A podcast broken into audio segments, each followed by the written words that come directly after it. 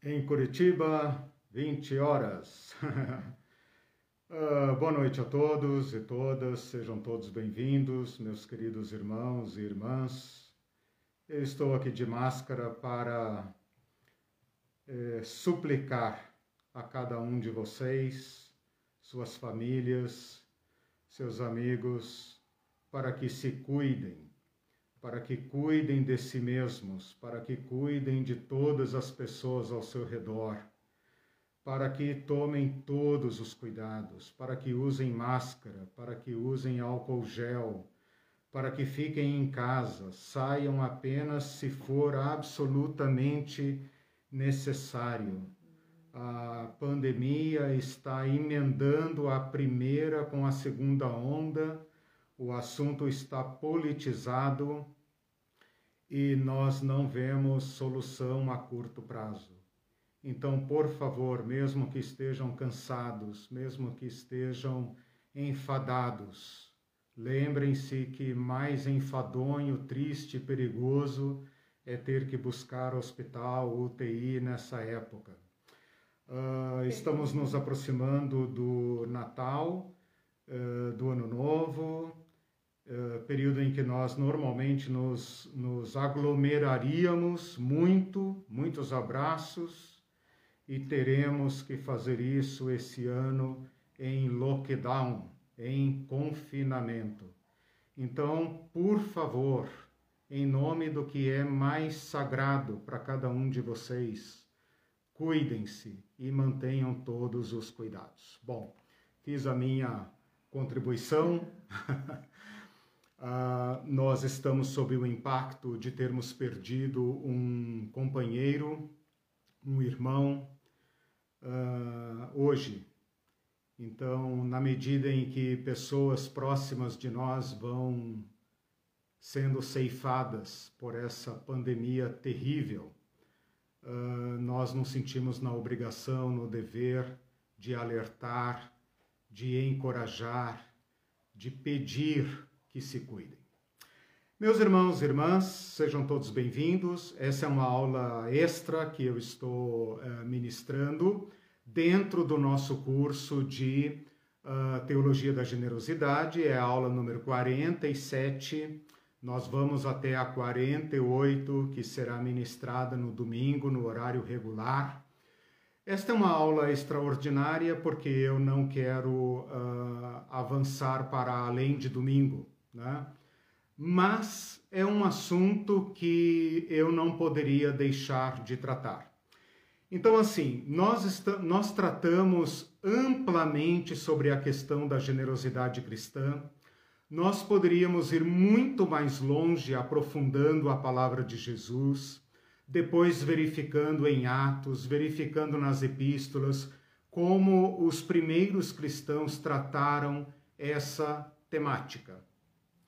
Tudo isso fica pendente para uma outra oportunidade. Também seria, eu estou fazendo aqui como alguém que encerra um trabalho, né, e indica outras linhas de pesquisa, né, no, no trabalho, no, na produção acadêmica se costuma fazer isso. Uh, também estou indicando novas linhas de pesquisa. Por exemplo, é muito importante saber como que a igreja, ao longo dos séculos, uh, desenvolveu essa temática e praticou esta, esta forma de contribuição financeira até chegar à teologia da prosperidade, que é, digamos, a, a evolução mais recente desta relação da teologia da igreja, uh, de todos nós, com a questão do dinheiro, a questão dos bens. Uh, eu vou tratar um pouco disso no domingo, já fazendo aqui uma propagandinha, né? No domingo eu vou fazer uma aula de considerações finais, de ponderações a respeito do tema. Então, basicamente, para o que nós podíamos fazer nesse, nesse ano, nós terminamos a temática da generosidade. A aula de hoje é uma aula muito importante, já vou anunciá-la, é a penúltima, e no domingo será então uma aula última para considerações finais falando de como as instituições cristãs, as igrejas, e nós individualmente, podemos e devemos nos posicionar a respeito desse tema. Hoje eu quero tratar com vocês a última referência da Bíblia a respeito do dízimo. Imagino eu que será uma surpresa para muitos de vocês tratarmos esse tema em Hebreus. Então, indo direto já ao nosso tema, uh, eu vou tratar com vocês hoje em, uh, na Epístola de Hebreus, capítulo 7. Se você olhar lá na primeira aula deste curso, eu fiz uma, uma coleção, uma listagem de todas as referências bíblicas aonde ocorrem a palavra dízimo ou dizimar. Vim abordando todas elas até chegar ao Evangelho. Porém, se você conferir a lista, falta um item. É este item que eu vou tratar hoje. Onde é que estão as últimas referências do Novo Testamento a respeito da palavra dízimo? Exatamente no livro de Hebreus, no capítulo 7. Bom, para entrarmos no capítulo 7 de Hebreus, eu vou fazer uma brevíssima introdução, apenas para que você não pegue o bonde andando, né? Vou apenas situá-lo para então uh, você conseguir me acompanhar nesta exposição. Uh, antes ainda de fazer essa introdução, na aula 2, se você depois voltar lá na aula 2, eu trato dos dízimos individuais. Quais são os dízimos individuais? os dízimos uh, atribuídos ao patriarca Abraão e ao patriarca Jacó. Naquela aula, ao tratar de Abraão, eu faço uma intertextualidade com Hebreus 7, porque Hebreus 7 faz uma análise teológica do dízimo de Abraão, tá? Então, isso apenas para você uh, poder ligar a aula de hoje com as aulas anteriores, a aula número 1 e a aula número 2. Antes ainda também de fazer a introdução, deixe-me apenas rememorar o que está na aula 1, que é a contabilidade, né? A, o número de ocorrências da palavra dízimo. Então é o seguinte: nós temos quatro vezes a palavra dízimo, isso no original tá? Quatro vezes a palavra dízimo, substantivo, tá? E uma vez a palavra dízimo uh, como verbo, né? É claro que aqui na minha Bíblia, que é a revista atualizada, aparece tudo como substantivo, mas no original, a palavra uh, decato, né? Apodecatel, ela vai aparecer uh, como substantivo quatro vezes e como uh, verbo uma vez. 4 mais 1, 5. Então, este capítulo fala cinco vezes a palavra dízimo. E se você já estiver aí com a sua Bíblia de Hebreus na mão, as referências são versículo 2, versículo 4, versículo 5, 8 e 9, tá? Então, versículos 2, capítulo 7, versículo 2, 4, 5, uh, 8 e 9, tá? Isso é apenas um relatório, uma contabilidade, tá? Eu vou uh, entrar agora com vocês numa breve introdução à Epístola de Hebreus e depois, então, fazer um, uma análise panorâmica do capítulo 7. Nessa introdução que eu vou fazer agora, eu vou fazer um fechamento de foco, né? eu vou fazer uma análise uh, brevíssima sobre o livro de Hebreus, para então mostrar a estrutura do livro, uh, fechar em cima da sessão do capítulo 7, né? E então, finalmente, no capítulo 7. Com isso, vocês têm aí o mapa, né? O GPS para seguir. Então, vamos lá. A Epístola de Hebreus é uma epístola muito misteriosa E vocês, por favor, não vão me perguntar quem escreveu Hebreus. Ninguém sabe, né? Tem, nós temos 1900 anos, não vou falar 2000, né? Porque seria forçar a amizade, mas nós temos pelo menos 1900 anos de pesquisa e discussão em torno de quem escreveu Hebreus e ninguém sabe. Portanto, isso já dá um tom de mistério ao livro. Nós não sabemos quem escreveu a Epístola de Hebreus. Não sabemos por que ela se chama Hebreus. Pode ser que ela tenha sido dirigida a uma comunidade predominantemente de judeus, mas nesse caso ela poderia ter tido o, o título de aos judeus e não aos hebreus. Né? Ou, quem sabe, uh, ela se chama Hebreus porque ela faz uma teologia baseada no livro de Levítico. Então, isso é muito comum. Né? O, o, livro de Levítico, lá do Antigo Testamento, que nós analisamos lá na aula 3, se não me engano, uh, é, uma, é um pano de fundo para uh, o livro de Hebreus. Então, normalmente se coloca assim, né? Levítico embaixo, Hebreus por cima. Não que isso simplifique alguma coisa. O livro de Hebreus continua sendo muito difícil. Nós não sabemos quem escreveu, não sabemos para quem escreveu, podemos apenas falar de hipóteses, né?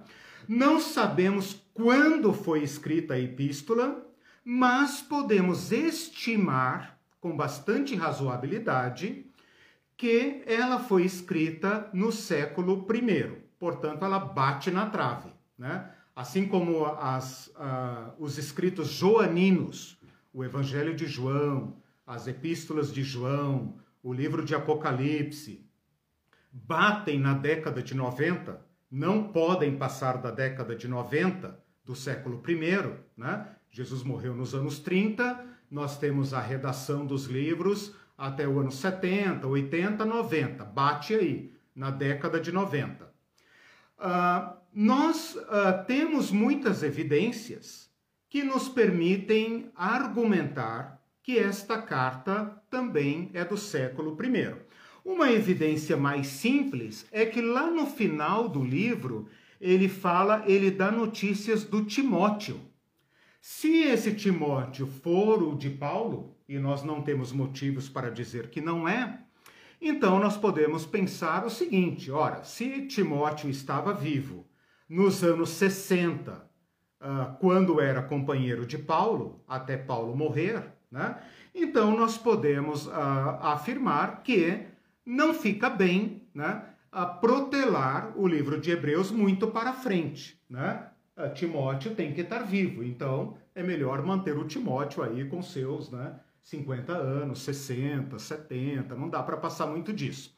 Esse é apenas um dos argumentos que nós usamos para uh, argumentar que o livro de Hebreus, apesar de todo esse mistério em torno dele, é um livro admitido pela igreja cristã desde os primórdios.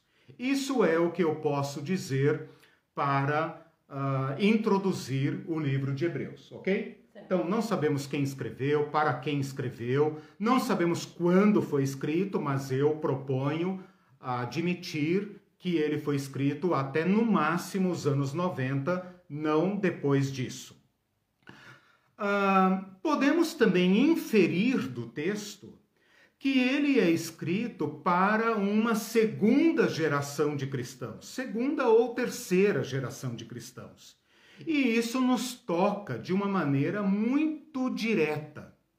Porque se você ler o livro de Hebreus daqui para domingo, né, você ler o livro de Hebreus, ou se você tiver uma boa noção do livro de Hebreus, você vai perceber que a, a, a virtude destacada no livro de Hebreus é a perseverança. Né? Se você ler o, os escritos de Paulo, você vai ver que uh, sobressaem uma tríade de virtudes as chamadas virtudes teologais, né? que é a fé, a esperança e o amor. Porém, o livro de, de Hebreus nos oferece uma quarta virtude fundamental, Então, são cristãos que já estão perturbados, aflitos com o sofrimento, com a morte do, da, da primeira geração, morte dos apóstolos, perseguição, sofrimento e a igreja já entrando num certo embate, tanto com a sociedade externa, como com os judeus, como em relação à infiltração de doutrinas estranhas, as, as primeiras heresias que ameaçam a integridade desta igreja primitiva. Se nós pensarmos desta forma, nós conseguimos nos aproximar bastante do livro de Hebreus. Porque o livro de Hebreus, então, foi escrito para uma igreja cansada, para uma igreja perplexa, para uma igreja que está pensando: uh, prosseguimos nessa loucura? Será que os nossos líderes estavam certos? Será que vale a pena romper com a sinagoga? Ou será que é melhor nós procurarmos meios de nos conciliarmos com a sinagoga? Então, se você usar essa chave de leitura, você vai conseguir entender melhor o conteúdo do livro de Hebreus, tá? O livro de Hebreus pode ser entendido como uma exortação, então, pastoral a uma igreja cansada. Se você olhar lá no capítulo 13, lá no finalzinho, versículo 22, ele fala assim: Rogo-vos ainda, meus irmãos, que suportem a presente palavra de exortação.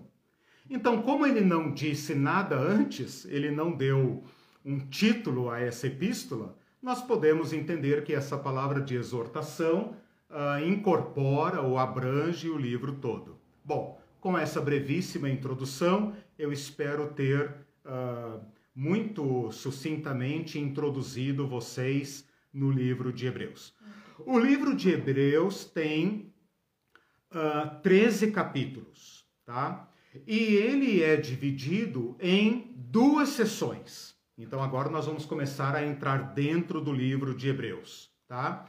A primeira sessão vai do capítulo 1 ao capítulo 10, versículo 18. Capítulo 1 até o capítulo 10, 18. Ou seja, é quase a epístola inteira. Nessa parte da, da, da epístola, a argumentação dele toda é para demonstrar como o Evangelho, como o que Jesus Cristo fez, é completamente superior à religião judaica. Não tem grau de comparação, tá? Então ele vai demonstrar é, Jesus como sendo o filho de Deus, Jesus como sendo superior aos anjos, superior a Moisés, superior a Josué, superior ao sacerdócio, o excelente, incomparável mediador da nossa fé. Quando ele diz isso, ele está falando, meus irmãos, não voltem atrás, não retrocedam. Olha a grandeza do que foi dado a nós. E por favor, vamos em frente. Vamos vamos firme neste chamado de Jesus Cristo, né? Porque o chamado de Jesus Cristo é superior. A aliança que ele fez conosco é superior à aliança anterior, tá? do capítulo 10, versículo 19 até o final, até o capítulo 13, seria, digamos, aquelas exortações finais. Então, a primeira parte é uma argumentação quanto à superioridade de Cristo, e a segunda parte são aquelas exortações finais. Aquele famoso capítulo 11, que todo mundo conhece, chama de como é que é, galeria dos heróis da fé, né? Eu detesto a palavra heróis porque nos dá a falsa impressão de que são pessoas diferentes de nós, né? Então eu rejeito completamente esse apelido. Eu prefiro vê-los como irmãos caminhantes, né? Aí sim eu posso imitá-los, uh, porque são pessoas iguais a nós.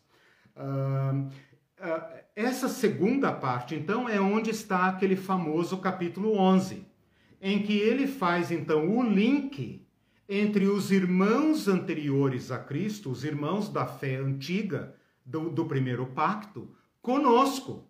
E une todos nós, então, agora, nessa fé superior de Jesus Cristo. Ok? Então, o livro é dividido em duas partes, do capítulo 1 até o capítulo 10, 18. O tema dessa primeira parte é a superioridade da fé cristã. E a segunda parte, então, do capítulo 10, 19 até o final, né, até o capítulo 13, exortações.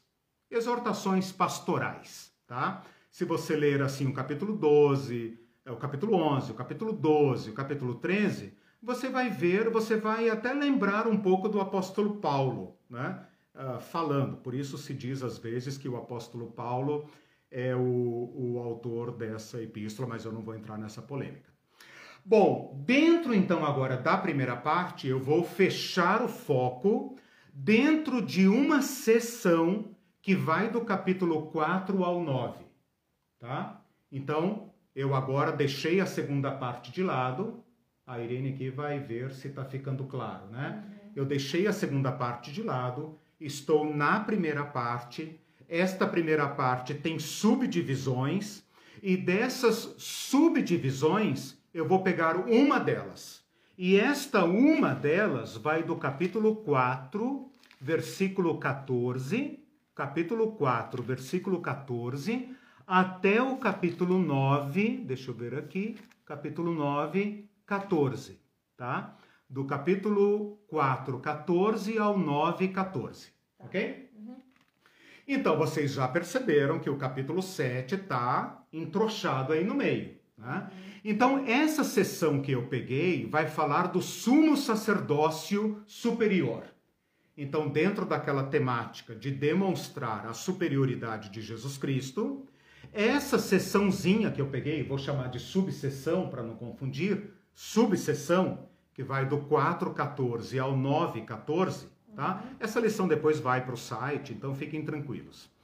Do capítulo 4,14 ao 9,14, ele está se dedicando ao sacerdócio. O que, que ele vai dizer aqui? que havia um sacerdócio levítico, um sacerdócio arônico. Por que arônico? Porque é de Arão, certo? Esse sacerdócio vai desde Arão até o último sacerdote, filho de Caifás e Anás e etc, etc, que uh, viu o templo ser destruído. E quando o templo foi destruído, esse sacerdócio acabou ele vai comparar esse sacerdócio de Arão, que é filho de Levi, tá? Então eu posso falar sacerdócio levítico ou sacerdócio arônico com um outro sacerdócio. E esse outro sacerdócio é o sacerdócio de Jesus. Então, no capítulo 4, ele fala que Jesus Cristo é o nosso grande sumo sacerdote, né? Deixa Arão de lado. Arão não consegue resolver nosso problema, porque agora nós temos Jesus Cristo. No capítulo 5, ele vai falar que Jesus Cristo é superior a Arão. No, no final do capítulo 5 ou capítulo 6, não precisa anotar essas coisas, uhum. ele vai fazer diversas exortações com respeito a isso. Ele vai dizer, meus irmãos, entendam o que eu estou falando, não sejam crianças avancem comigo, né? Vocês estão recebendo a chuva boa, a água pura, então produzam frutos, sejam maduros, cresçam, né? E então ele volta ao capítulo 7 para definir o sacerdócio de Jesus Cristo. Então é aqui que nós vamos pegar, tá? Só para terminar essa sessão, o capítulo 8 vai falar da nova aliança como superior à antiga aliança. E no capítulo 9 vai falar que a glória desta nova ordem, deste novo sacerdócio, é infinitamente superior àquela velha ordem do antigo sacerdócio. Certo? Capítulo 4 ao 9. Agora eu vou fechar um pouco mais o foco e vou me deter onde? Qual capítulo que está aí no meio? O nosso capítulo 7. Então eu peguei do 1 ao 10, reduzi o foco para 4 ao 9 e agora peguei o capítulo 7. Aí nós fechamos o leque agora, ok? O capítulo 7 está dividido em três partes, tá?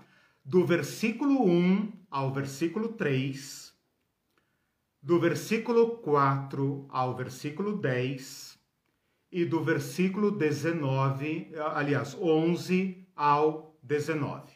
Essa é a parte que nos interessa, tá? Isso é importante anotar? Não, não precisa. Calma que pode ficar bem tranquilo, não precisa anotar tudo isso. O importante é vocês saberem que eu analisei o livro de Hebreus, uhum. fechei na primeira parte, fechei na sessão do sumo sacerdócio uhum. e agora fechei o foco, né, uhum. em cima do capítulo 7. Para mostrar que você não inventou nada, tá Não inventei nada. E ah, foi bom você ter falado isso. Eu quero fazer uma argumentação, eu já vou até propor agora que vocês chegaram comigo ao capítulo 7, eu já vou propor, já vou enunciar a tese, né? O argumento do capítulo 7 é a seguinte: Jesus Cristo interrompe a ordem de Arão, a ordem sacerdotal de Arão, completamente significa dizer que Arão é o cabeça de uma ordem sacerdotal que uh, uh, representa um sistema, certo? Então, o templo de Jerusalém, o, te, o tabernáculo e depois o templo, não é uma igrejinha pentecostal de Jerusalém, não é uma denominação, não.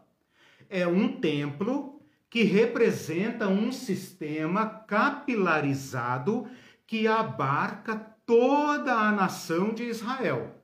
Então, o sacerdote representa esta aliança. Esta aliança se materializa no templo e se materializa no dízimo. Jesus Cristo interrompe completamente esse sistema significa dizer uh, que o surgimento de Jesus Cristo e sua afirmação como sacerdote inicia uma nova ordem completa, nova e superior, que em nada se comunica com a ordem anterior. Portanto, em Jesus Cristo, cai o sistema do templo, cai o sacerdócio de Arão, cai o sistema sacrificial e, junto com ele, cai a legislação do dízimo. Por quê? Porque tudo isso é um sistema único, é um sistema completo. De modo que, ou Jesus Cristo é uma continuação do sacerdócio de Arão, e o autor vai argumentar que não é, ou Jesus Cristo dá início, ou melhor, dá início não, ele se liga a uma outra ordem misteriosa que o autor aqui vai atribuir a Melquisedeque. Ele vai estabelecer um, um dado novo na teologia, que é Melquisedeque como sendo representante de uma outra ordem sacerdotal, um tipo de Cristo que se revela plenamente em Cristo e Cristo então é um cabeça de um novo sistema completo. Então, entre Arão e Jesus Cristo não há continuidade. Entre o templo de Jerusalém e as comunidades cristãs há zero uh, uh, continuidade. Entre a liturgia do, do templo, das sinagogas e das igrejas cristãs, zero continuidade. E entre todo o sistema, incluindo dízimos do Antigo Testamento, zero continuidade. Zero. Zero, completamente. Esse é o argumento. Então agora eu vou apenas demonstrar o argumento. A Rutinha comentou, Eu- lá se vão os odres velhos. É, exatamente. exatamente. Bem lembrado, Ruth. Há diversas formas em que Jesus Cristo afirma isso. Há diversas formas. A maneira como ele lida com a velha religião judaica, a maneira como ele lida com os fariseus, como ele lida com o sacerdócio, como ele lida com o templo, aquele rasgar do véu quando ele está morrendo, né? Aquilo é uma, uma peraltice, né? se vocês me permitem essa expressão. Aquilo é assim, olha, vocês estão me extinguindo, né? Vocês acham que estão me eliminando para manter intacto esse sistema? Mas ao morrer, quando eles estão dizendo, ufa, acabou, nos livramos desse, desse embusteiro, Jesus rasga o véu do templo e escancara a farsa que havia se tornado aquele sistema.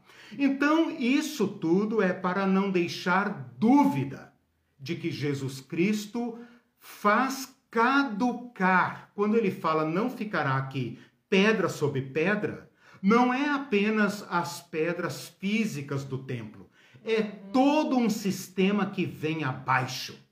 Quando ele morre e ressuscita, ele inaugura um novo sistema, um novo sacerdócio. E esse novo, novo sacerdócio tem regras próprias. Ele não se comunica em nada com o sistema anterior. Então, como disse a Rutinha, né? Vinho novo em odres novos. Quem puder suportar essa palavra, suporte, né? Quem não puder, então tente ir fazendo a transição aos poucos, né? Mas o meu objetivo agora é que vocês larguem os rudimentos. Aliás, essa é a palavra de Hebreus 5 e 6. Leiam lá, capítulo 6, versículo 1, né? Se alguém achar, colhe ali no chat. Meus irmãos, deixem os rudimentos, deixem de ser crianças. Vocês já deveriam ser mestres. E estão de novo voltando aos rudimentos. Vocês receberam tudo para produzir um novo sistema. Então, por favor, abandonem esses rudimentos e caminhem ousadamente para aquilo que é novo. Entrem nesse novo santuário. Jesus Cristo deu sua carne para abrir para nós um novo caminho. Então, por favor, andem por este caminho que Jesus Cristo abriu. Ah, Acheguem-se, capítulo 4, versículo 14, 15, 16, né? Acheguem-se corajosamente diante desse novo sumo sacerdote. Agora, a transição tem que ser completa. a maioria de nós está assim meio que retorcendo, né? Bota um pouco de vinho novo, daí racha o odre, aí você bota um remendo e vai e vai, e Hebreus está dizendo, ou vai ou racha. ou vai ou racha, quer dizer, ou você confia inteiramente em Cristo, meu irmão, ou então você vai ficar travado no meio do caminho, né? Depois você leia lá Hebreus. Bom, vamos lá então. Primeiro, capítulo 7, versículos 1 ao- a 3. Agora eu vou demonstrar a minha tese, né? Eu já apresentei a tese, então agora vocês me acompanhem no ah, capítulo 7, versículos 1 a 3. O versículo 1 fala desse rei de Salém, Melquisedeque.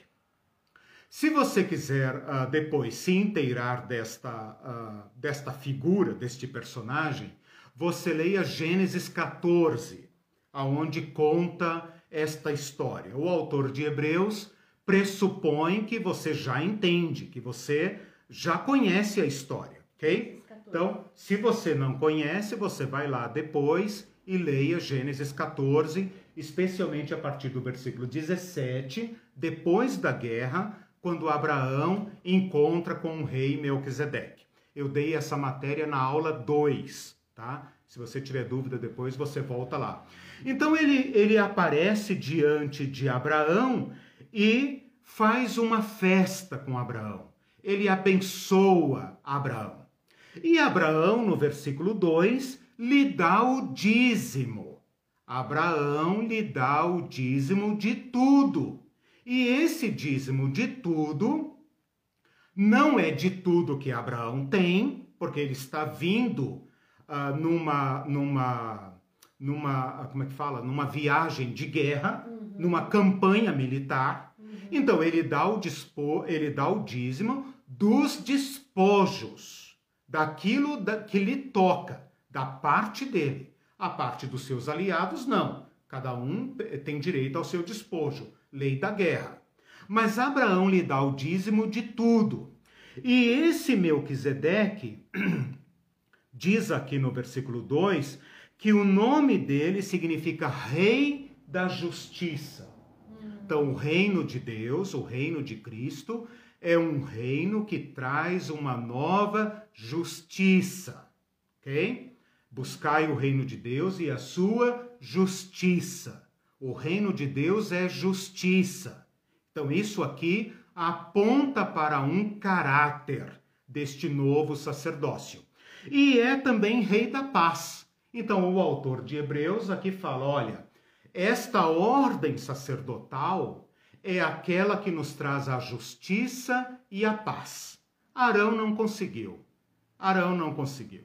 O sacerdócio arônico não produziu justiça, não produziu paz, acabou desgraçadamente num templo que virou escombros. Mas este uh, rei da justiça, rei de Salém, recebe dízimos de Abraão. No versículo 3, ele faz uma argumentação para defender que este Melquisedeque é um tipo de Cristo. Porque ele diz o seguinte: esse Melquisedeque não tem pai nem mãe não tem genealogia. O nome dele não consta na história. Então, quem é esse Melquisedeque, sacerdote do Deus Altíssimo? O autor de Hebreus faz uma ponte com o Salmo 110, que fala: Tu és sacerdote para sempre da ordem de Melquisedeque, que é um versículo completamente, como é que eu vou dizer? Incompreensível, uh, Salmo 110, Salmo messiânico, se não me engano, versículo 11, tá? Que fala assim: O Senhor jurou, tu és sacerdote para sempre, da ordem de Melquisedeque. Este é um salmo de Davi, né? De deixa eu apenas conferir lá se é Davi mesmo. Uh, ele é um salmo de Davi e é um versículo, salmo de Davi, sim, versículo, desculpa, não é o não é o versículo 11 que eu falei, é o versículo 4, 110, 4, não tem versículo 11, é o 4, que fala assim: O Senhor jurou e não se arrependerá. Tu és sacerdote para sempre, segundo a ordem de Melquisedeque. O Davi fala isso parece um, um cara que caiu de paraquedas. O Melquisedeque é um, é um personagem mencionado em Gênesis 14, nunca mais mencionado, a não ser por esse versículo insular de Davi, né? que não significa absolutamente nada.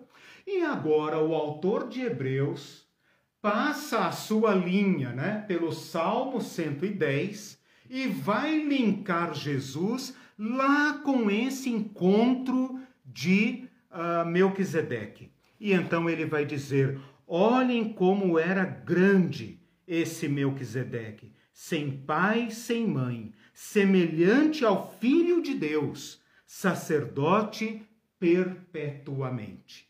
O argumento aqui é o seguinte: o sacerdote Arão morreu passou para o seu filho Eleazar. Seu filho envelheceu, morreu, passou para o seu neto Finéias, e por aí vai, vai, vai, vai, vai, vai, vai, até passar por Sadoc e até passar por Anai, Anais, Cafais e toda aquela turma toda lá que vocês conhecem da crucificação de Jesus, ok? O Melquisedeque aparece na história e desaparece. E por isso se torna um tipo de Cristo. Porque o Cristo também entra na história como um sacerdote permanente. Vem de Deus e volta para Deus. E com isso leva a mediação, a mediação entre Deus e os homens para a destra de Deus. E é assim que Hebreus nos apresenta Jesus, um grande sumo sacerdote.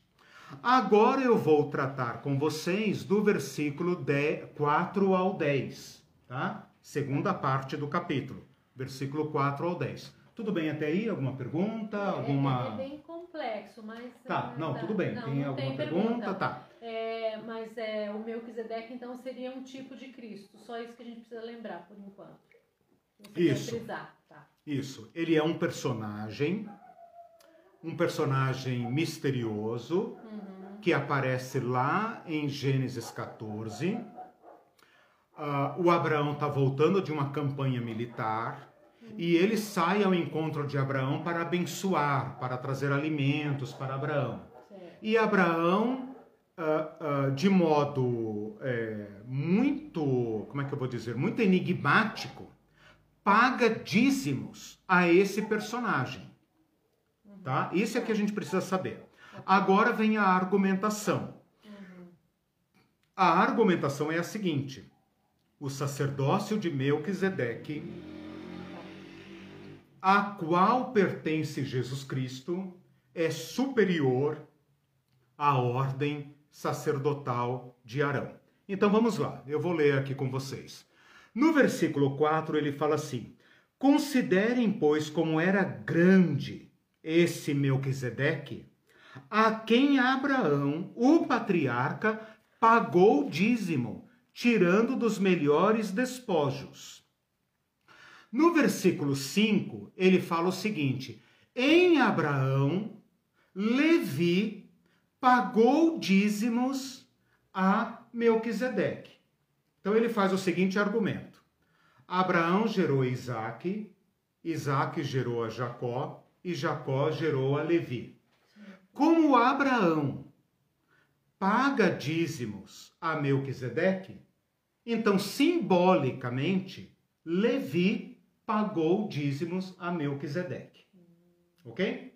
Então, na linhagem, na genealogia de Abraão, simbolicamente, o, a linhagem sacerdotal de Levi pagou dízimos a Jesus Cristo. Uhum. Então nós temos aqui dois pais. Um pai é Abraão, que é o pai de, Arã, de Levi e de Arão. Certo. Esse pai aqui. E do outro lado você tem um pai, um patriarca, que é o Melquisedeque, Certo. de onde vem o Cristo. Simbolicamente, este sacerdote pagou dízimos a esse. Uhum. Representado por Isso. Abraão. Isso. Uhum. Então, quando Abraão pagou o dízimo a Melquisedeque, simbolicamente, o sacerdócio de Levi, o sacerdócio de Arão, pagou dízimos a Jesus Cristo. Argumento de do autor. O maior é que abençoa o menor. E o menor é o que paga ao maior. Se Abraão pagou dízimos a Melquisedeque, Abraão é menor do que Melquisedeque. Uhum. Né? Certo. Ok? Então ele fala assim, ó, vou ler de novo o capítulo, o versículo 4 e 5. Considerem, pois, como era grande esse a quem Abraão, o pai da nação, pagou dízimos.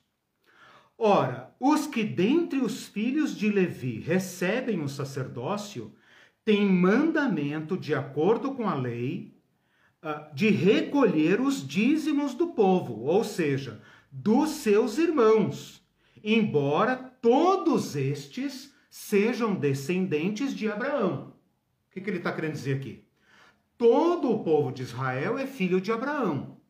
Porém, uma tribo, a tribo de Levi, foi eleita para ter o serviço e a prerrogativa de recolher dízimos. Então foi dada à tribo de Levi esta autoridade. No versículo 6, ele, ele fala o seguinte: Entretanto, aquele cuja genealogia não se inclui entre eles, ou seja, Melquisedeque, recebeu dízimos de Abraão. Então, a linhagem de Abraão em Levi, em Arão, pagou dízimos a um personagem que é de outra linhagem, a linhagem de Melquisedeque. E abençoou Abraão. Aí o argumento no versículo 7. É fora de qualquer dúvida que o inferior é abençoado pelo superior. Ah, okay. Conclusão. Ah. Conclusão. Uhum. Melquisedeque é superior a Abraão. Melquisedeque é superior a Levi. Melquisedeque é superior a Arão.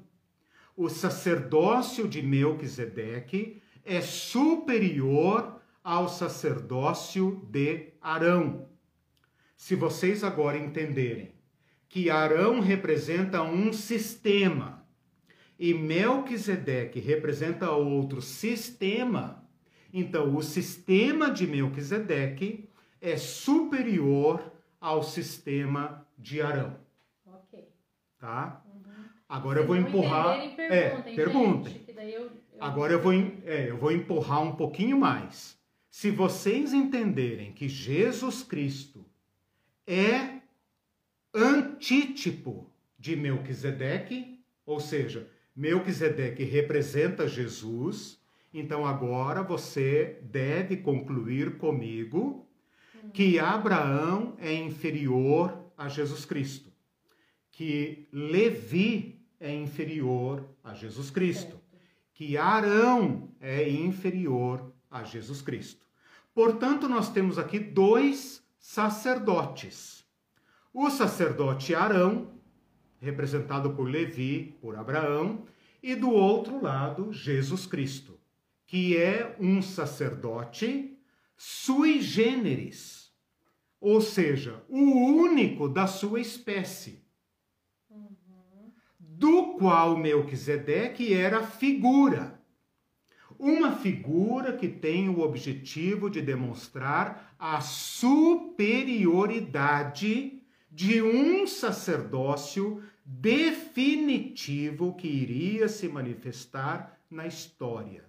E diante desse novo sacerdócio, o que é provisório cai, decai. É sombra, sombra das coisas que haveriam de vir. Deixe-me apenas terminar a perícope. Aliás, Aqui são homens mortais que recebem dízimos. Os homens de Arão, de Levi, são homens mortais que recebem dízimo. Porém, ali, ali que é em Cristo, aquele de quem se testifica que vive. Versículo 9. E por assim dizer, Levi, que recebe dízimos, paga dízimos na pessoa de Abraão. Uhum. Olha o argumento. Sim. Levi, na pessoa de Abraão, pagou dízimos. Uhum. E isso uh, uh, representa, indica que o sacerdócio de Levi é inferior ao sacerdócio definitivo. E por fim, o versículo 10 porque aquele ainda não tinha sido gerado por seu pai, Levi, ainda não tinha sido gerado quando Melquisedeque saiu ao encontro de Abraão. Então, nós não teríamos entendido nada disso se Hebreus não tivesse nos falado. Não, e se você não tivesse traduzido também. É. Aquele encontro de Melquisedeque e Abraão é um encontro profético de dois sistemas sacerdotais. Abraão representava o sacerdócio provisório. assim como o tabernáculo era provisório. E até o templo, por mais glorioso que fosse, Jesus Cristo falou, será destruído. Não vai ficar aqui pedra sobre pedra. Não vai sobrar nada. Não vai dar para uh, reconstruí-lo, como não foi possível reconstruí-lo até hoje. E isso é símbolo de dois sacerdócios. Então eu interrompo aqui a exposição para que vocês todos concluam comigo, aqui no versículo 4, quando ele fala: Considerem, pois, como era grande esse a quem Abraão, patriarca, pagou dízimo. Aí está a palavra dízimo. Depois, no versículo 5, os filhos de Levi, que são parentes de Abraão, têm prerrogativa de recolher dízimos. Mas na pessoa de Abraão, eles que têm autoridade para recolher dízimos, pagaram dízimos. Ora, isso nos força a concluir que se tratam de dois sacerdócios, um inferior ao outro. Esse daqui subsiste, exerce as suas prerrogativas, até que venha o definitivo e Melquisedeque representava o sacerdócio definitivo. Então, até aqui ele falou de Abraão e Melquisedeque e do que isso significa para a, a defender a sua tese. Qual é a sua tese? O sacerdócio de Cristo é superior ao sacerdócio de Arão. A partir de agora, nos versículos 11 a 19, ele vai aplicar isto a Jesus Cristo, ok? Então, podemos prosseguir? Podemos. Uhum. Será que o povo está tão assim É... confuso que, gente, pode fazer qualquer tipo de pergunta, tá? É, porque é uma, a gente sabe que é uma matéria complexa. É uma matéria complexa. A gente lê e, e nas pregações que a gente ouve Sim. também, não fica claro que Você isso nunca é ouviu só- essa pregação, tenho É, certeza. exatamente, não fica claro. Então, assim, primeiro que diz que ele deu tudo. Não deu, deu só Não. o da guerra. Isso, né? exatamente. Veja a au- aula 2 que eu explico isso. É, então, e aí é, ele é um tipo de Cristo, mas ninguém, ninguém faz essa, essa transição que você está É, fazendo exato. de um sacerdócio para o Pro outro, a superioridade. Isso não, exato. não fica claro. Eu tenho certeza que Deixa eu ver. Quase ninguém, ninguém ou quase ninguém nunca ouviu um sermão sobre Hebreus 7. Porque, meus irmãos, dá trabalho, né? Mas se você ler depois, se você ler depois o livro de Hebreus, você vai ver que tem cada, como é que fala isso? Tem cada cada pegada aqui, meu, cada pegada dizendo não retrocedam, não retrocedam. Vou ler só uma aqui para vocês que eu gosto muito. Eu Depois que sou tá? eu que sou professor, ele fala assim: meus irmãos, olha só, você vai se identificar agora. É, capítulo 5, versículo 11. A esse respeito, eu tenho muitas coisas ah, para dizer que são difíceis de explicar, mas vocês estão se tornando lerdos para entender. Com efeito, vocês já deveriam ser mestres, porque vocês são cristãos há muito tempo. Mas vocês estão tendo necessidade que alguém lhes ensine de novo os princípios elementares, os rudimentos, o leitinho na mamadeira. Porque vocês não desenvolvem os dentinhos espirituais para comer alimento sólido. Ora, aquele que se alimenta de leite é inexperiente na palavra, porque é criança. Mas o alimento sólido é para os adultos, para aqueles que pela prática têm suas faculdades exercitadas para discernir não somente o que é bom, mas, mas também o mal. Por isso, colocando de lado esses rudimentos elementares da doutrina, ah, deixemos-nos levar para o que é perfeito, meus irmãos. Então, Hebreus dá cada pegada, cada pegada. Por isso eu acho que vocês nunca ouviram um sermão de Hebreus 7. Mas agora vem a, a cacetada final, quando ele vai argumentar que quando Arão cai, todo o sistema arônico cai. Tudo cai, tudo fica caduco. E essa é a palavra que ele vai usar. Tudo caducou. Ah, é. E Jesus Cristo inaugura um sistema completamente novo, como disse a Rutinha, né? Vinho novo. Precisamos de odres novos. Senão vai rebentar tudo. Não vai dar certo. Ok? Ah, ela comentou assim, a Hum. Ruth também, é fantástico tudo isso, essa mudança do, de sacerdócio, Isso. essa mudança de sistema. Isso. Eu acho maravilhosa Exatamente. essa revelação.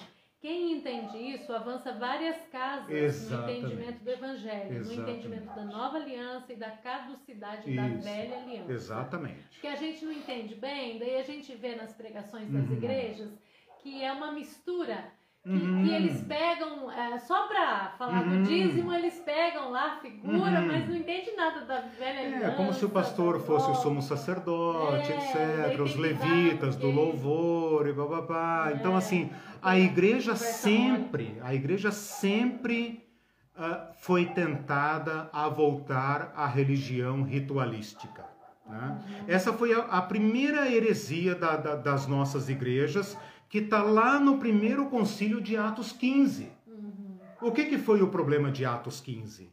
Ora, gente, tem que circuncidar, né? Ora, a gente tem que guardar o sábado, né? Então, essa tentação de voltar sempre assediou a igreja. E a igreja cede à tentação. Hebreus está aqui para travar esse recuo.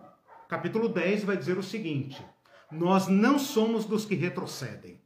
E se ele retroceder, minha alma, Deus falando, minha alma não tem prazer nele. Eu não tenho prazer no retrocesso. Nós somos daqueles que avançam. E aí que entra o capítulo 11, a fé, né? A fé. Vamos andando, vamos andando. Não voltem, não voltem às velhas práticas. Tem mais um? É, tem, tem mais dois. É, ela comentou de novo, eu tive que mergulhar sozinha nesse tema depois que me casei com uma pessoa maravilhosa, mas que está parado lá na lei, nos profetas, Exato. por ser adventista. É, exato, exato. É, Essa, essa acomodação assedia, olha só, capítulo 12, versículo 1. Corramos com, com determinação a corrida que nos está proposta, livrando-nos de tudo aquilo que tenazmente nos assedia. Né? Hum, parece Porque- né?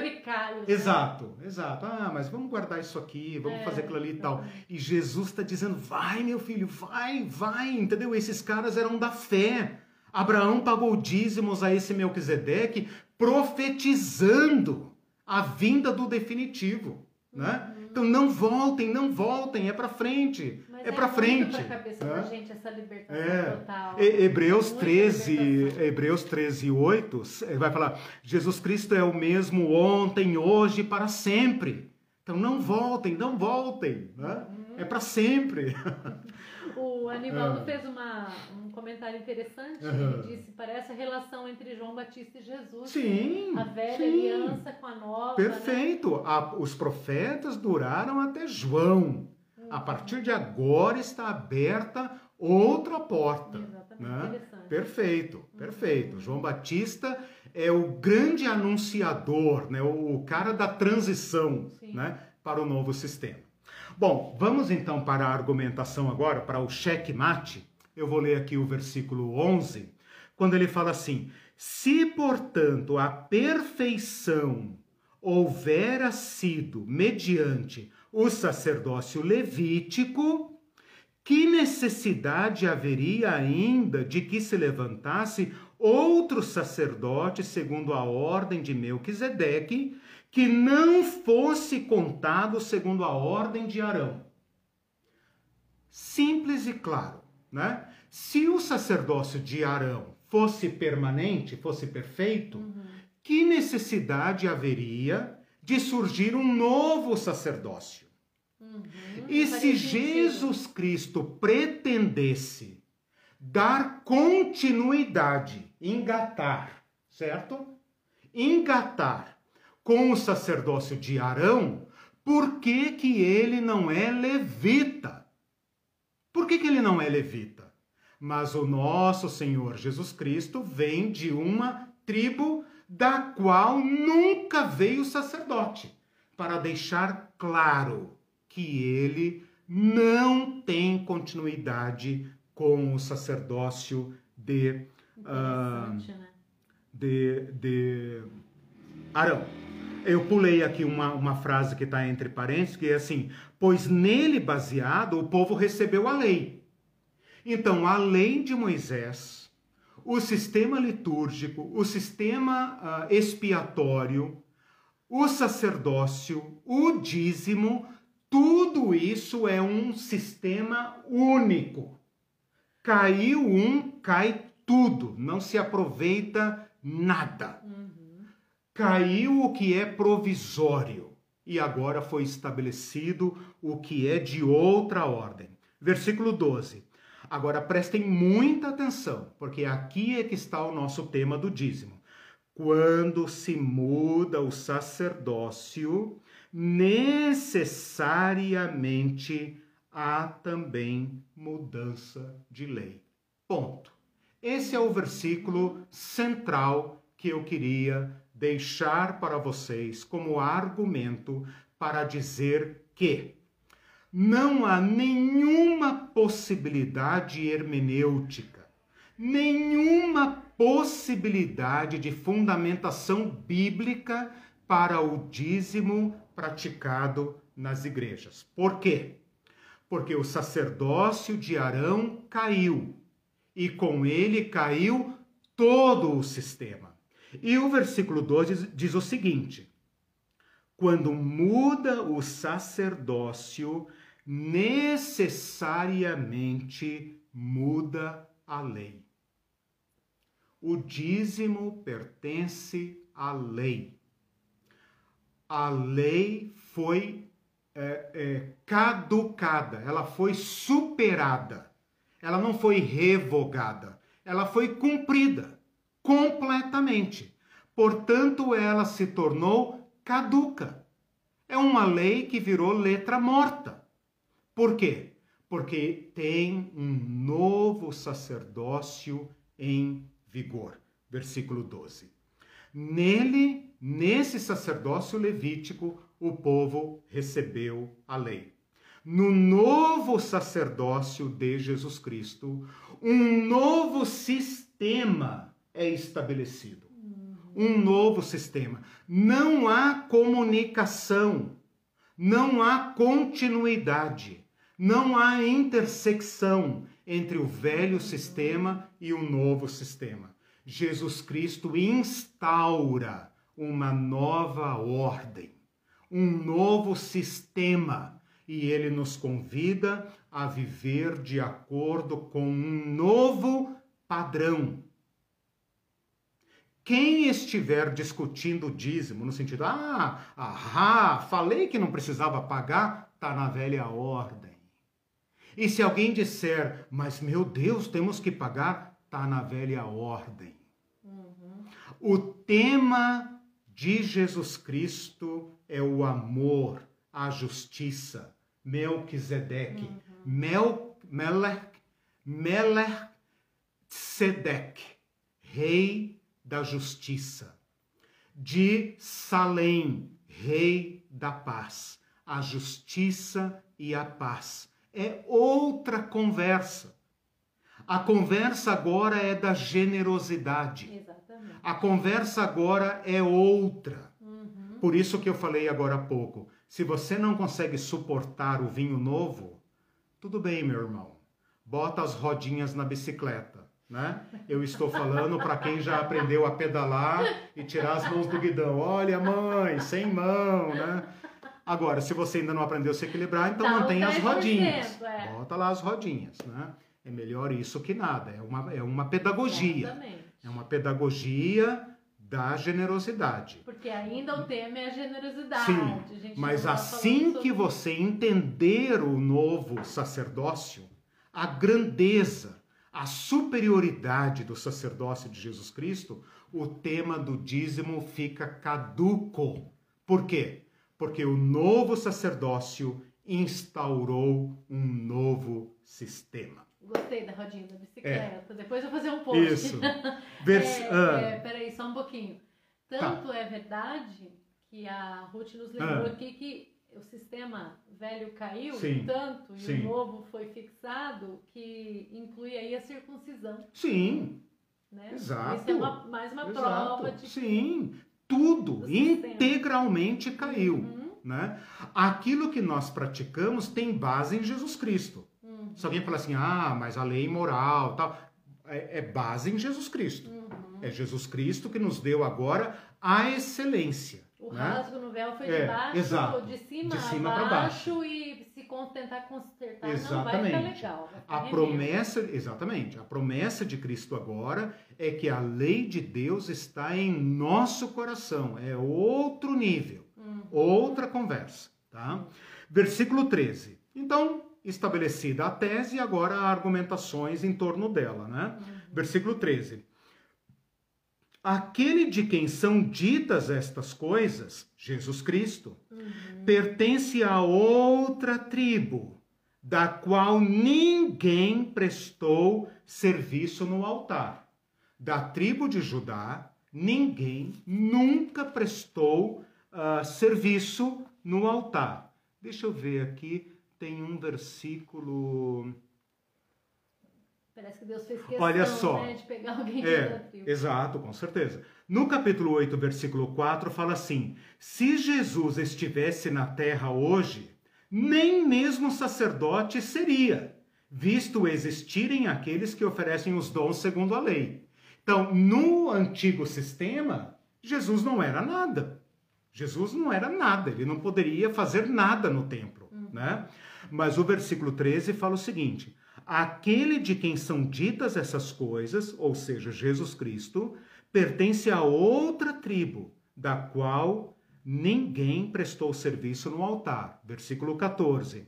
É evidente que o nosso Senhor procedeu de Judá, tribo a qual Moisés nunca atribuiu sacerdote.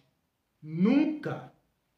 Os reis de Judá nunca nunca oficiaram como reis sacerdotes. Esse é um diferencial. Outras culturas, etc., sempre tinham um rei sagrado e etc. Não no povo judeu. Houve reis que tentaram, né? E foram rechaçados. Se você assistir às minhas aulas lá do, dos Asmoneus, vocês veem que o sacerdote agregou para si o ofício de rei mas o rei de Judá nunca agregou o ofício sacerdotal. Uh, versículo 15. E isto é ainda muito mais evidente quando, à semelhança de Melquisedeque, se levanta outro sacerdote. Outro sacerdote, versículo 16. Constituído não conforme a lei de mandamento carnal então, o sacerdócio de Arão foi instituído por lei, tá? Hum. O sacerdócio de Jesus Cristo foi erigido por um juramento de Deus. Tu és sacerdote para sempre, segundo a ordem de Melquisedeque. Isso está escrito no Salmo 110, versículo 4. Juramento de Deus juramento de Deus. Ele jurou: Tu és sacerdote para sempre, segundo a ordem de Melquisedeque. Então, o sacerdócio de Arão é da lei. Se a lei cai, cai tudo. O sacerdócio de Jesus Cristo está estabelecido num juramento de Deus. No capítulo 10 vai dizer o seguinte: ora, Deus não precisa jurar, Deus não precisa jurar. Deus vai jurar por quem, se ele é Deus?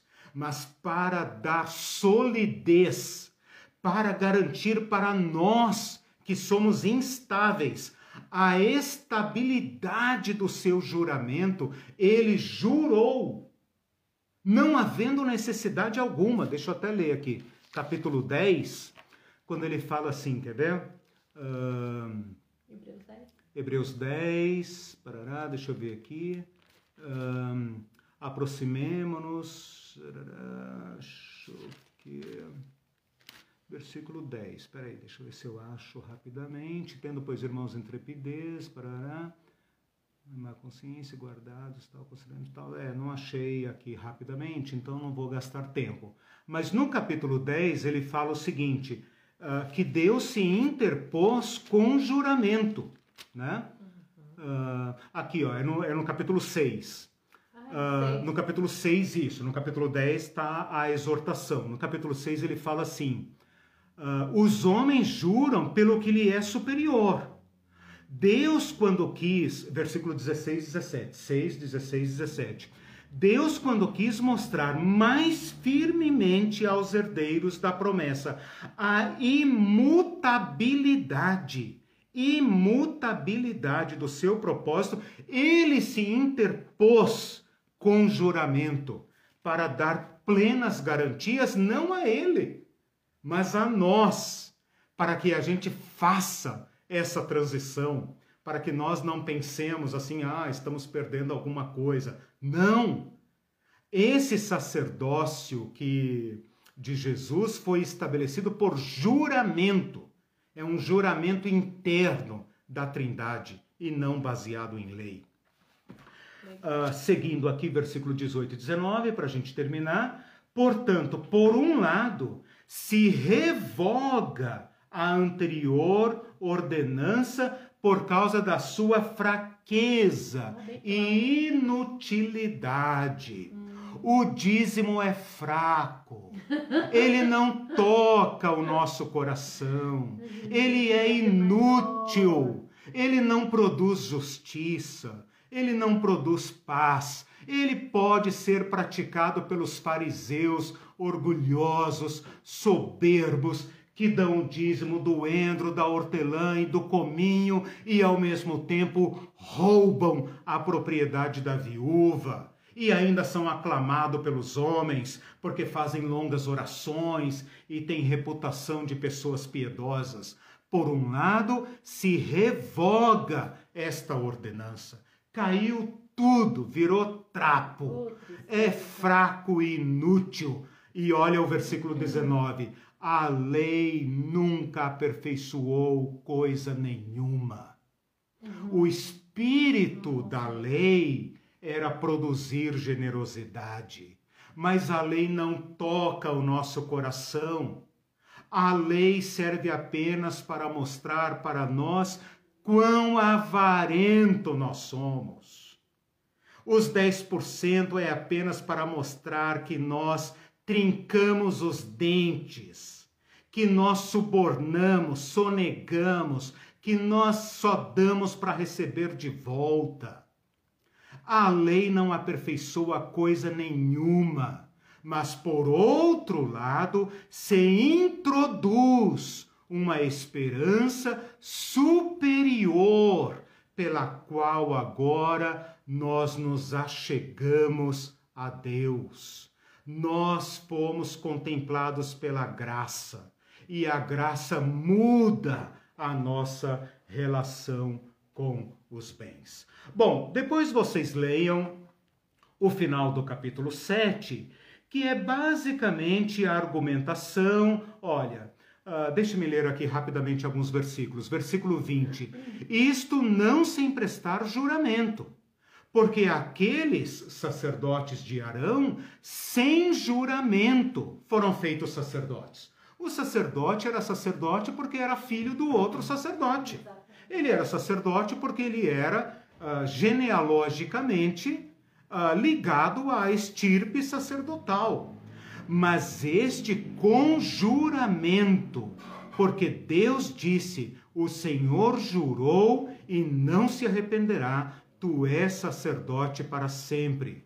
Versículo 22. Por isso Jesus se tornou fiador de uma superior aliança. Então a aliança antiga, a aliança do dízimo, caducou, é fraca, é provisória. Ela não foi concebida para durar para sempre. Essa não. A de Jesus não. Essa é superior e é definitiva. Ora, aqueles outros de Arão uh, são diversos sacerdotes, porque eles são impedidos pela morte de continuar. Arão morreu, Eleazar morreu, Finéias morreu, Zadok morreu, Anás morreu, Caifás morreu. Mas este, no entanto, é contínuo e imutável. Versículo 25.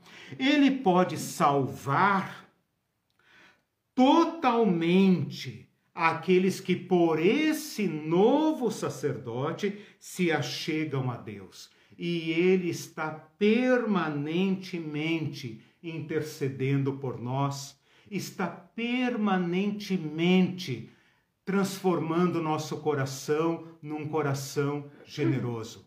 Qualquer um de nós pode confessar a Jesus Cristo dizendo: Senhor, eu estou sendo mesquinho, eu estou sendo avarento, eu estou guardando e acumulando mais do que eu, eu deveria.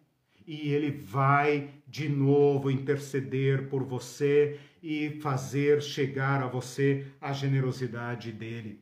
Convinha um sumo sacerdote assim, santo, inculpável, sem mácula, separado dos pecadores, feito mais alto que os, que os céus, que não tem necessidade, como os outros sumos sacerdotes, de oferecer todos os dias sacrifícios por seus próprios pecados, depois pelos do povo. Porque fez isso, Jesus Cristo fez isso uma vez por todas. Porque não ofereceu sangue de animal, ofereceu-se a si mesmo. Porque a lei constituiu sumos sacerdotes a homens sujeito à fraqueza, mas a palavra do juramento posterior à lei constituiu o Filho sumo sacerdote perfeito para sempre. Amém. Então, meus irmãos, resumindo aqui o frigir dos ovos, nós tínhamos um antigo sacerdócio que representa um sistema. Dentro desse sistema você tem toda a lei de Moisés, todo o sistema templário, o sistema sacrificial, o sistema das festas, o sistema expiatório e, junto com isso, o dízimo. E tudo mais. O dízimo, eu falei desde o começo, pertence a um sistema. Esse sistema caducou, caiu de podre, caiu de velho. Ele não produziu nada. Ele não produziu justiça, não produziu generosidade, não produziu santidade, não produziu nada. Então, aprove a Deus nos introduzir numa nova ordem. Jesus Cristo é o cabeça de uma nova ordem, de um novo povo, de uma nova aliança, de um novo sistema e de uma nova lógica. E esse novo toca a nossa relação com bens. Uhum. Portanto, inaugura uma fé de justiça, de esperança, de perseverança e do coração, da generosidade. Então, onde está o dízimo? Está no mesmo lugar onde estava o templo. Onde estava o velho sacerdote? Cadê o Anás e o Caifás? Cadê o Arão? Cadê os bezerros?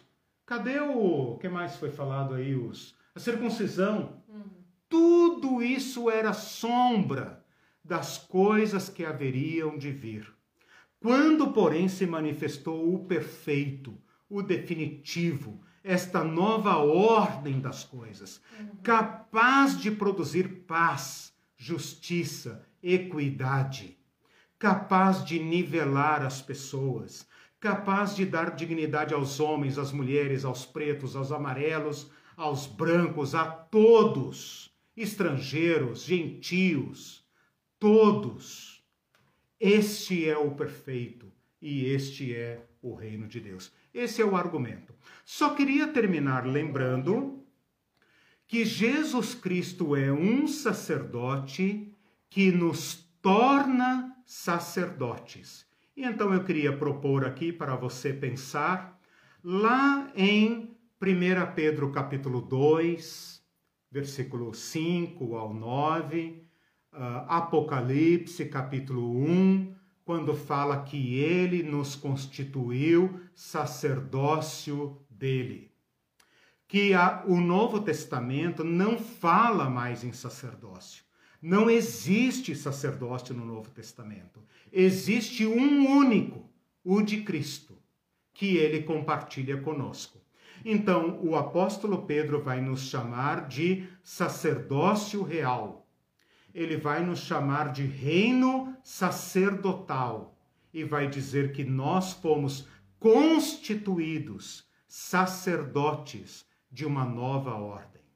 Se Lutero e os reformadores nos brindaram com uma a recuperação de uma doutrina, foi esta: o sacerdócio comum dos santos. Portanto, todos nós somos chamados a imitar Jesus Cristo. É isso que eu ia ler aqui no capítulo 10, quando ele fala assim. Ah, agora sim, capítulo 10. Ó, vou ler aqui a, a minha última fala e daí vou abrir para vocês nesses últimos minutinhos aqui. Tendo, pois, irmãos, depois de tudo isso que ele argumentou, tá? Tendo, pois, irmãos, coragem para entrar no Santo dos Santos. Que Santo dos Santos? Esse novo, o novo de Jesus. Pelo sangue de Jesus, não pelo sangue do cabrito. Pelo sangue de Jesus. Pelo novo, olha aí o novo, o vinho novo pelo novo e vivo caminho que ele nos consagrou, pelo véu. Qual véu? O véu da sua carne. E tendo grande sacerdote sobre a casa de Deus, versículo 22, aproximemo-nos, todos nós, com coração uh, sincero, com plena certeza de fé, tendo os corações purificados, lavado o nosso corpo com água pura, figura do Espírito Santo que foi derramado. Guardemos firme a confissão da esperança. Olha aí, não voltem, sem vacilar. Não fiquem manquejando entre o sistema velho e o sistema novo, pois aquele que fez a promessa é fiel Consideremos-nos uns aos outros, ajudem uns aos outros, estimulem-se uns aos outros ao amor e às boas obras. Olha aí, que tanto é o amor? Amor é 10%? Amor é 8%? Amor é 20%? Não, meus irmãos. Ajudem uns aos outros a crescerem no amor e nas boas obras. Não deixem de se congregar e congregar aqui não é sair da igreja institucional, meus irmãos. Não é ser desigrejado, desculpa, mas não é. É porque os, as pessoas estavam abandonando as comunidades primitivas para voltar para a sinagoga. Porque lá tinha dízimo, lá era fácil saber se eu estava é, perdoado ou não estava perdoado. Lá era fácil. E aqui, na nova congregação dos cristãos, o negócio está ficando difícil. É muito difícil seguir o amor.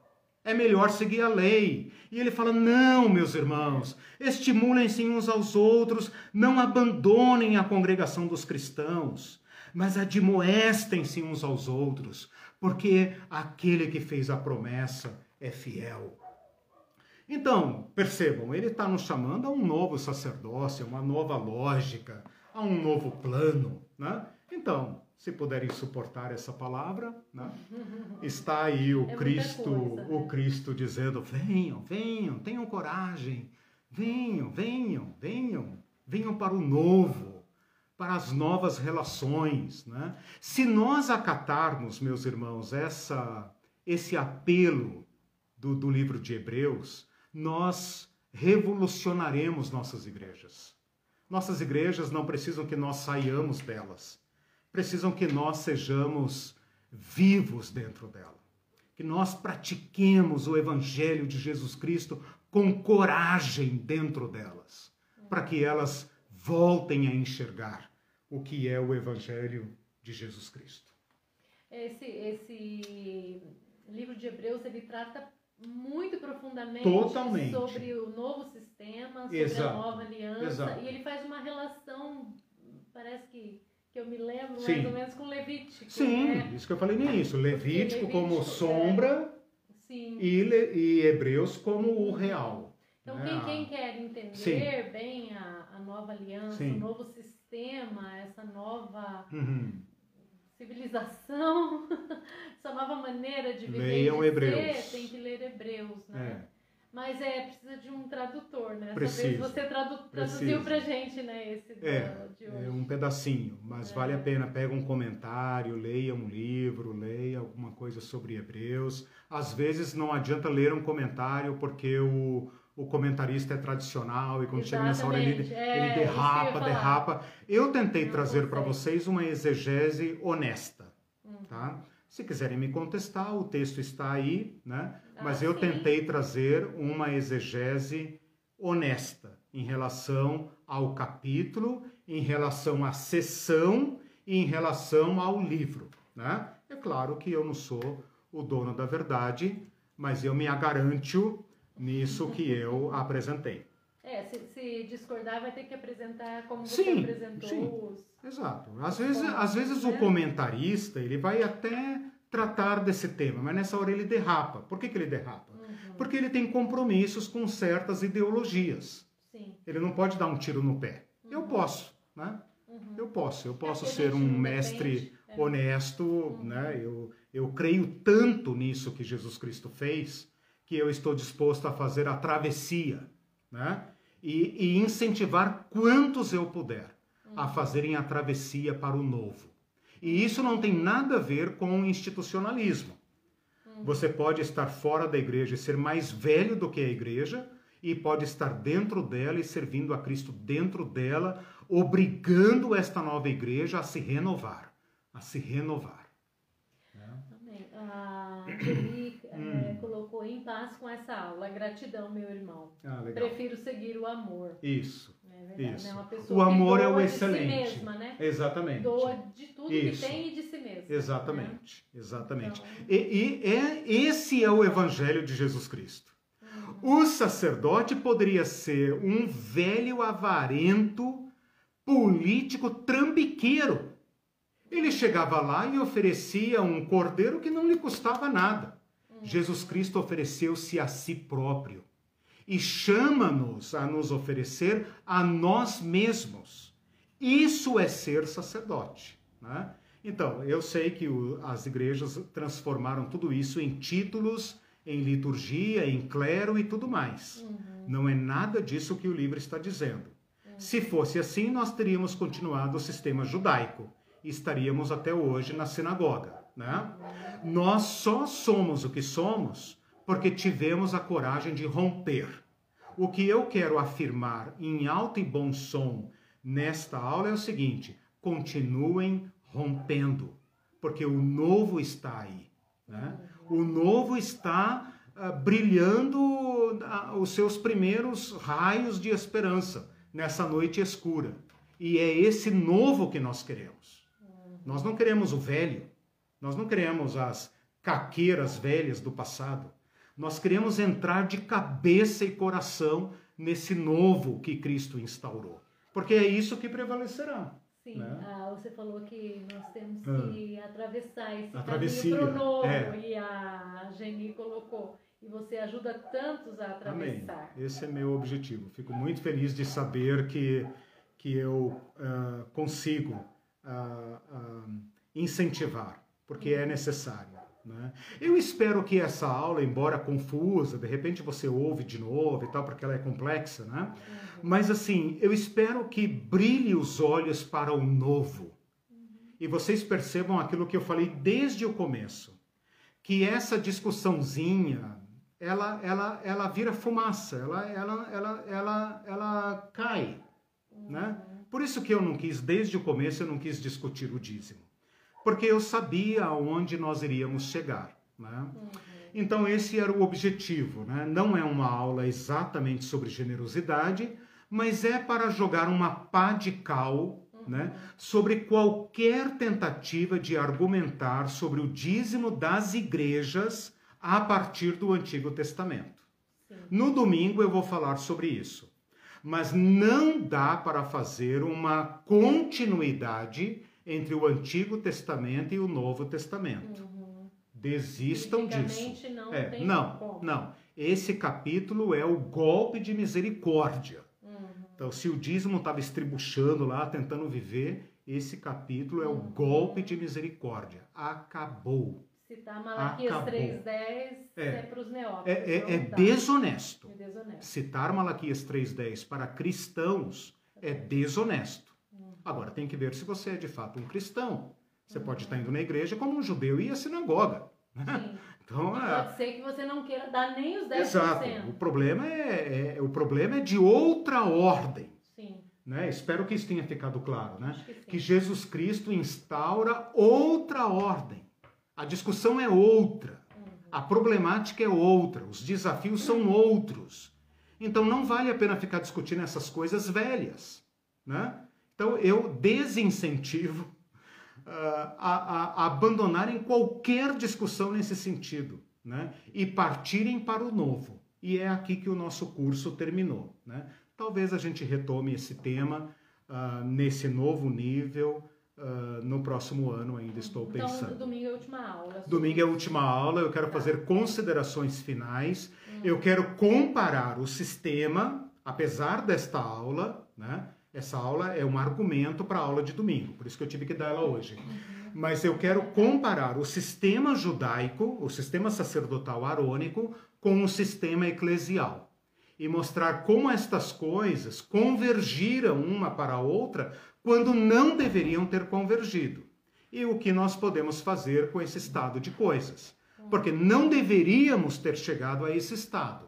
Mas o fato é que chegamos e o que é que nós podemos fazer à luz de tudo isso que nós estudamos como indivíduo e como comunidade. Uhum. Então, no domingo eu pretendo fazer essas considerações finais. É? Eu concluo então que nós estamos já. Tá, é, estourei o tempo. Estouramos o tempo. Só algum sempre. pensamento, algum comentário. É, um último comentário da Ruth Brito, que ela diz: a compreensão da mensagem de Hebreus abre as portas para a compreensão de toda a argumentação das epístolas paulinas Isso. sobre o tema do novo e vivo Exato. caminho e Exatamente. a menção que ele faz da lei de Cristo. Legal. Porque ela falou antes, eu não li, que a uhum. única lei que Paulo fala é a lei de Cristo. Exato. Né? Exato. Outra ordem. Outra, outra ordem, ordem outro E a gente fica até assim de chamar de lei, né? Exatamente. É.